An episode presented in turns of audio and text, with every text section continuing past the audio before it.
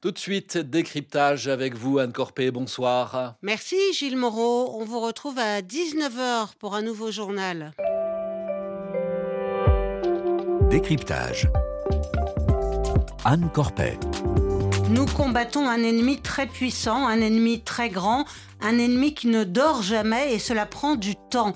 C'est ce qu'a déclaré aujourd'hui le ministre ukrainien des Affaires étrangères au forum de Davos. Hier, c'est le président Volodymyr Zelensky qui s'y est exprimé pour réclamer une nouvelle fois plus d'aide de l'Occident. Cela fera bientôt deux ans que les Russes ont débuté leur offensive et depuis, l'Ukraine subit presque chaque jour les bombardements aériens de Moscou. Sur le front, les lignes sont quasiment figées, mais le nombre de victimes ne cesse d'augmenter et les munitions commencent à manquer à Kiev. Le Parlement étudie une loi de mobilisation pour renforcer les rangs de son armée. Épuisée après 23 mois de combat, la population civile est elle aussi accablée par le conflit. Et nous sommes en studio avec vous, Emmanuel Chasse. Bonsoir. Bonsoir. Vous êtes l'une de nos correspondants à Kiev. Vous êtes de passage à Paris avant de repartir pour l'Ukraine. Merci d'être avec nous pour nous parler de cette guerre euh, au quotidien et de la manière euh, dont elle est vécue sur place. Comme le disent les Ukrainiens, une bombe ne tombe jamais deux fois au même endroit. Et pourtant, il y a bien eu deux explosions. La première, c'était en 2022. Un avion est arrivé et il a fait exploser notre immeuble de bureau. Nous recevons donc aujourd'hui un deuxième cadeau de ce genre. Les vitres sont cassées, tout, tout est cassé. Je suis arrivée sur mon lieu de travail, là aussi. C'est affreux, vous savez ce qui se passe. C'est juste derrière ce bâtiment. Nous sommes rentrés dans cet entrepôt et il y avait des victimes. C'est une horreur.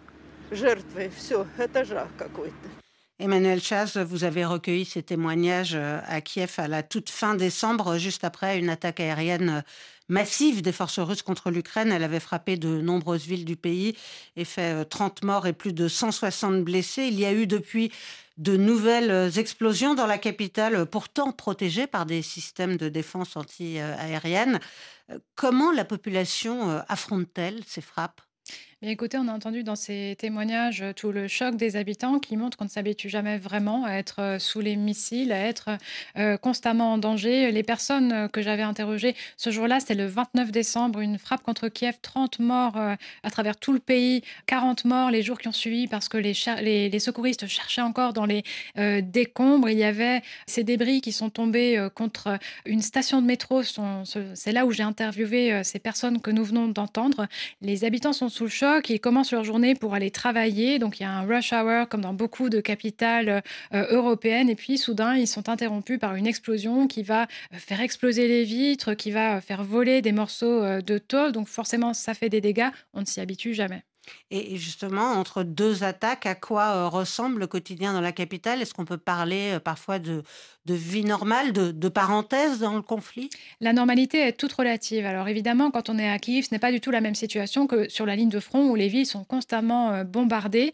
Euh, mais par exemple à Kiev, c'est vrai que euh, les gens essayent d'avoir une vie normale, ils prennent le métro, ils vont travailler, ils sortent au restaurant le soir pour voir des amis, mais cette normalité, elle peut être interrompue à tout moment par les alertes aériennes qui résonnent très fréquemment. souvent, c'est plusieurs fois par jour, plusieurs fois par nuit, et puis par les explosions qui rythment souvent les nuits d'ailleurs, les nuits ukrainiennes, donc euh, des drones qui sont envoyés par dizaines pour saturer la défense antiaérienne euh, ukrainienne. Et puis, euh, depuis ces, dernières semaines, on a vu une intensification des bombardements par missiles. Et devant ces, barrages de missiles qui sont lancés contre les villes et villages ukrainiens, eh bien, la défense antiaérienne, elle peine un peu par manque de munitions.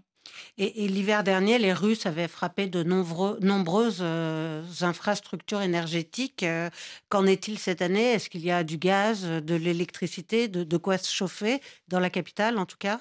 Tout à fait. Alors, il faut savoir que la Russie nie s'en prendre à des infrastructures euh, civiles. En revanche, on sait que les infrastructures énergétiques, elles sont très fréquemment touchées. Quand ça ne l'est pas par des missiles et par des drones, ça l'est par les débris euh, de ces drones et missiles qui sont interceptés. Donc, les dégâts sont effectivement causés. Le 2 janvier, il y a eu une autre attaque de masse contre la capitale ukrainienne. Pendant plusieurs heures, il y a eu des coupures euh, de chauffage. Mais moi, par exemple, qui habite dans la capitale ukrainienne, j'ai été privée de chauffage pendant trois jours, le temps des réparations. Et la situation à Kiev, elle est, elle est ce qu'elle est pendant quelques heures, pendant parfois plusieurs jours, mais elle est encore plus dramatique quand on s'approche, plus on s'approche de l'est du pays où il y a moins de ressources aussi pour reconstruire et où il y a des bombardements beaucoup plus fréquents. Et là, on va voir très fréquemment des coupures de chauffage, des coupures de courant, avec les conséquences que vous pouvez imaginer, puisque les hivers sont très forts en Ukraine. Et, qu'en est-il à l'ouest du pays? Lviv a été frappé récemment, mais au quotidien, est-ce que la vie là-bas est, plus éloignée sans doute de la réalité de la guerre? Alors, on s'éloigne du front, mais on ne s'éloigne pas forcément du danger. On l'a vu avec euh, ces frappes qui touchent également l'ouest du pays. Alors, pourquoi est-ce que l'ouest est visé À la fois euh, pour euh, sans doute une tentative de terroriser la population, mais aussi parce que les armements, les livraisons d'armements qui arrivent de l'Occident, eh bien, on peut évidemment penser qu'elles arrivent par l'Europe et qu'effectivement, les Russes doivent viser des entrepôts ou des bases militaires également, puisqu'il y a beaucoup de bases militaires ukrainiennes qui sont basées dans l'ouest du euh, pays. Donc ces villes ne sont pas à l'abri. On le voit de moins en moins. On voit Lviv a été touché euh, le 29 euh, décembre également et bien avant aussi. On voit des lycées qui sont touchés, des universités. Un musée a même été complètement détruit par des frappes de missiles. Encore une fois, il ne s'agit pas là de cibles militaires et ça va donc à l'encontre du droit international. Alors, on, le sait, la guerre va entrer dans sa troisième année et la question de la relève des soldats déployés euh, au front euh, se pose cruellement. Un projet de loi, je le disais tout à l'heure, euh, est à l'étude sur la mobilisation. Est-ce qu'il y a un fossé qui se creuse entre les familles de soldats déployés depuis le début du conflit, bien souvent, et celles qui n'ont pas de proches sur le front? Il y a plutôt une incompréhension peut-être de la part des familles, entre il y a plutôt des, un débat qui s'installe entre les familles et le gouvernement. Il faut savoir que alors j'ai fait un reportage justement sur ces familles, aucune ne demande l'arrêt des combats, aucune ne demande une démobilisation totale, de leurs proches, qu'ils soient, un père, un fils, un frère. Simplement, il faut savoir que ce sont des hommes qui se battent depuis, bah, 2 ans maintenant. Ils sont épuisés. La plupart, la grande majorité ont déjà été blessés au moins, une fois. Donc tout simplement, ces familles demandent une relève. Et pour qu'il y ait une relève, il faut qu'il y ait euh, des militaires, des soldats entraînés. Il faut donc euh, recruter davantage. Sauf que euh, tous les hommes qui souhaitaient se battre, eh bien, ils se sont déjà engagés il y a deux ans. Donc le gouvernement doit trouver des nouvelles, des nouvelles mesures, des nouveaux moyens d'inciter les Ukrainiens à rejoindre les rangs de l'armée. Et, beaucoup d'Ukrainiens ont, quitté le pays au début de la guerre ou ne veulent tout simplement pas rejoindre le front. Comment sont-ils perçus? Est-ce qu'il y a une forme d'animosité à leur rencontre? Absolument. Alors, vous parliez de fossé. Euh, je ne dirais pas d'animosité, mais c'est vrai qu'il y a de l'incompréhension qui peut s'installer entre les deux groupes, les Ukrainiens qui sont restés en Ukraine et qui subissent donc de plein fouet euh, les conséquences de cette guerre, et les réfugiés, pour lesquels la vie n'est pas forcément plus facile, puisqu'il est, euh, puisque leur quotidien est rythmé de démarches administratives, que tous les enfants ne sont pas scolarisés, puisqu'il n'y a pas forcément assez de place dans les écoles, et puis il y a évidemment l'arrachement à la vie qu'on avait, un arrachement abrupt qui n'est pas forcément choisi. Donc euh, la vie euh, à l'étranger n'est pas forcément plus facile pour les Ukrainiens, mais c'est vrai qu'il y a un fossé entre ceux qui sont partis et ceux qui sont restés coûte que coûte dans leur pays. Les, autorités ukrainiennes, comme russes d'ailleurs, ne donnent aucun bilan des pertes humaines occasionnées par le conflit, mais elles sont massives, on le sait. les morts, c'est un sujet dont on parle en Ukraine ou c'est plutôt tabou? Alors, on va pas forcément en parler ouvertement, puisqu'effectivement, les chiffres ne sont pas donnés pour des raisons de sécurité, pour des raisons stratégiques par le gouvernement ukrainien. En revanche, la mort est omniprésente. On va aller dans une église et on va avoir des hôtels à prière, à la fois pour les vivants et pour les morts. En général, dans les églises orthodoxes, eh bien, l'hôtel se trouve à gauche en entrant euh, dans euh, l'église. Et eh bien maintenant, les morts sont tellement nombreux qu'un deuxième hôtel est installé souvent à droite euh, de la nef centrale. Ça, c'est pour la petite anecdote visuelle. aussi, lorsqu'on se déplace dans les cimetières ukrainiens, on voit de plus en plus de drapeaux bleus et jaunes flotter. Donc, ça témoigne de la violence des combats, ça témoigne du nombre de soldats qui meurent. Et puis, tout simplement, autour de soi, ce sont les collègues, les amis qui perdent des proches, qui sont partis se battre sur la ligne de front. Donc, on sent très bien l'impact de ces violences qui se déroulent lors des combats. Et il y a aussi évidemment d'innombrables blessés. Comment sont-ils pris en charge et, est-ce qu'on les voit dans les rues de Kiev, par exemple? Oui, on voit de plus en plus de personnes euh, amputées normalement, à qui il manque un bras, à qui il manque une jambe, à qui il manque deux jambes. Donc ce sont euh, des soldats qui ont été mutilés euh, sur la ligne de front. Donc tout ça, ça a aussi des conséquences d'infrastructures hospitalières. L'Ukraine doit développer ces structures pour accueillir tous les soldats qui sont blessés. Alors pour cela, il y a aussi de l'aide internationale, l'aide humanitaire qui vient aussi injecter des, fonds sur, tout ce qui est le domaine de la santé en Ukraine, évidemment qu'on le, voit. Et ce dont on s'aperçoit également, c'est qu'il y a beaucoup de soldats qui, même en étant blessés, même en, ayant des commotions cérébrales, eh bien, restent dans leurs unités parce que tout simplement, il n'y a pas de relève derrière pour assurer la suite. Et il y a aussi cette question des prisonniers de guerre. La, Russie en, détient de, nombreux. Certains sont rentrés à la faveur d'échanges. Dans quel état reviennent-ils de leur détention? Alors, on parle ici de milliers euh, de, soldats. Il y a même des gens qui sont portés disparus et qui sont retournés à l'Ukraine, comme lors du dernier échange auquel on a assisté il y a euh, quelques jours entre euh, Kiev et, Moscou. On a vu plus, plus de 200 soldats rentrer, dont un quart étaient simplement des personnes portées disparues, dont les familles n'avaient parfois pas eu de nouvelles pendant deux ans. Donc, elles ne savaient pas du tout ce qui s'était passé.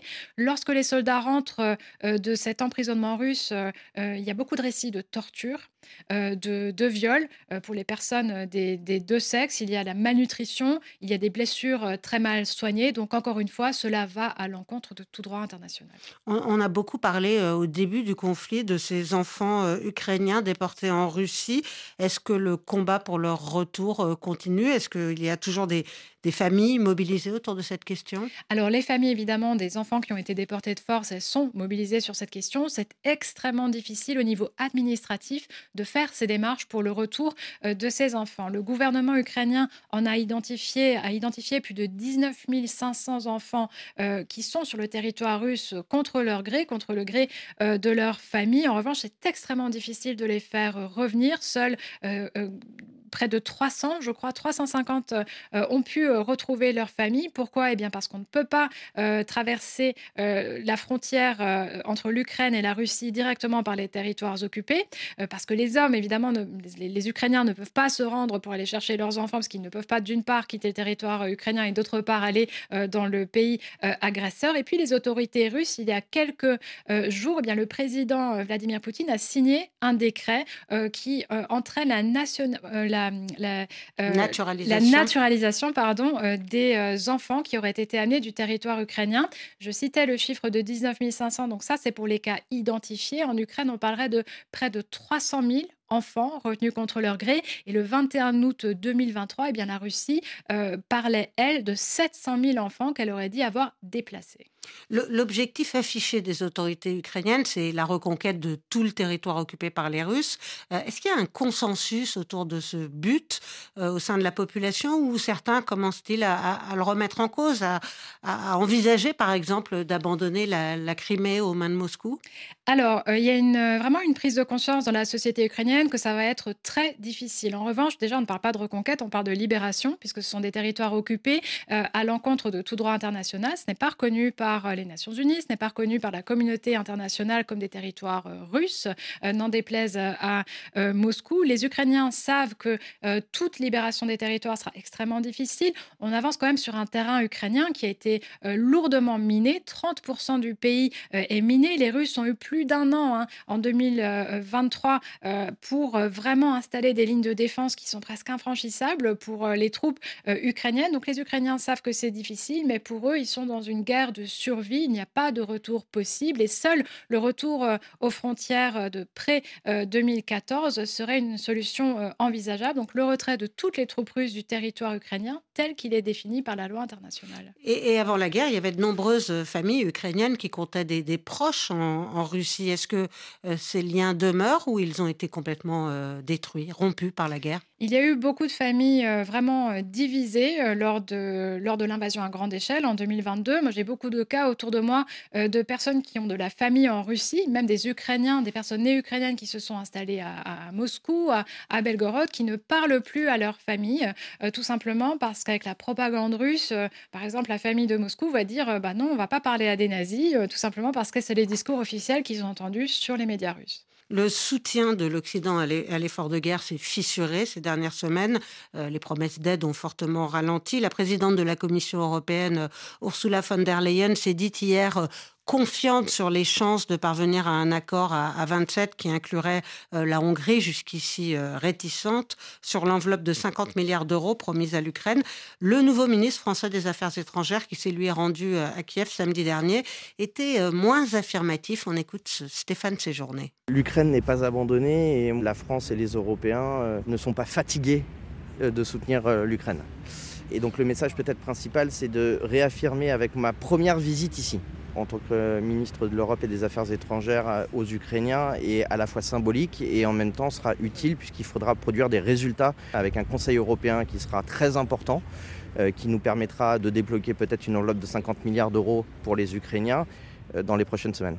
Le prochain sommet est prévu le 1er février. Est-ce que les Ukrainiens sont inquiets sur le versement de cette enveloppe? Ils se sentent toujours soutenu par l'UE Alors, je pense qu'il y, avait une conscience depuis le début que le soutien ne pourrait pas être euh, inconditionnel et, permanent. Donc, il n'y a pas vraiment de surprise sur les euh, euh, petits challenges qu'on voit maintenant. Il y a l'incertitude quant au soutien européen, mais on voit aussi qu'il y a des accords bilatéraux qui sont effectués. On l'a vu avec la Grande-Bretagne très récemment, qui s'est engagée, qui a proposé des garanties de sécurité. Donc, ça, c'était très positif pour l'Ukraine. On a entendu également Emmanuel Macron parler d'une visite très prochaine à Kiev où il finaliserait lui aussi euh, un accord euh, assez similaire, somme toute. Donc ça, c'est pour les éléments euh, qui rassurent les Ukrainiens. Mais évidemment, il y a aussi la question de l'aide d'un autre grand allié de l'Ukraine, les États-Unis. Et tout oui, ça alors là, reste en suspens. Oui, là, c'est bloqué par, au Congrès par les, réticences des élus républicains. Est-ce que justement la, la perspective d'un possible retour de Donald Trump à la Maison-Blanche et,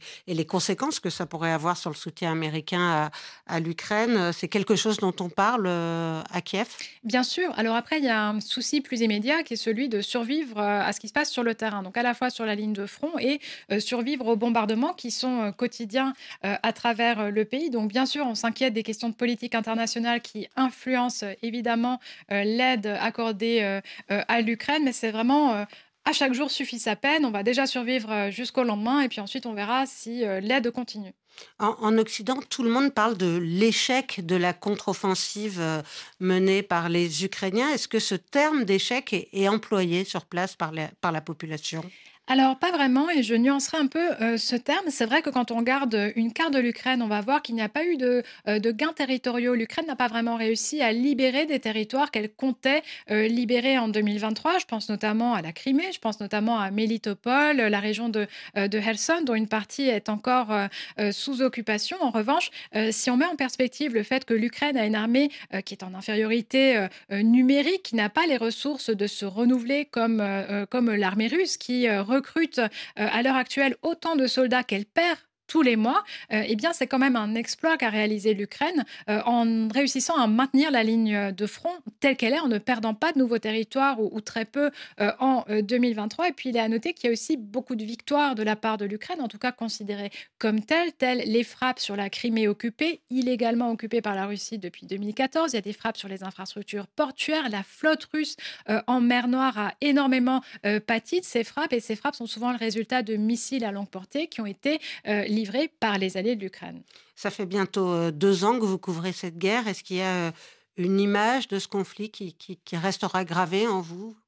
Il y en a beaucoup. Il y a un, moment qui m'a particulièrement marqué, c'était l'été dernier. Je suis allée dans des points de stabilisation. Donc, ce, sont des, euh, des points médicaux, des, des, des, hôpitaux d'urgence entre la ligne de front. On va ramener, on va évacuer les soldats, on va stabiliser leur état avant de les transférer euh, vers un hôpital. Et de voir euh, déjà les corps en souffrance de tant de personnes, et eh ben, c'est très impressionnant. Mais de voir également le travail des médecins qui font tout ce qui est en leur pouvoir pour sauver coûte que coûte chaque vie qui arrive arrivent bah, finalement euh, très très euh, abîmés, sont des corps euh, en état vraiment de, de souffrance intense, et eh bien c'est très impressionnant de voir le travail des médecins. C'était également très fort de pouvoir assister à cela. Merci euh, beaucoup Emmanuel Chaz. Je rappelle que vous êtes l'une de nos correspondants à Kiev. Bon retour en, Ukraine. Prenez soin de vous.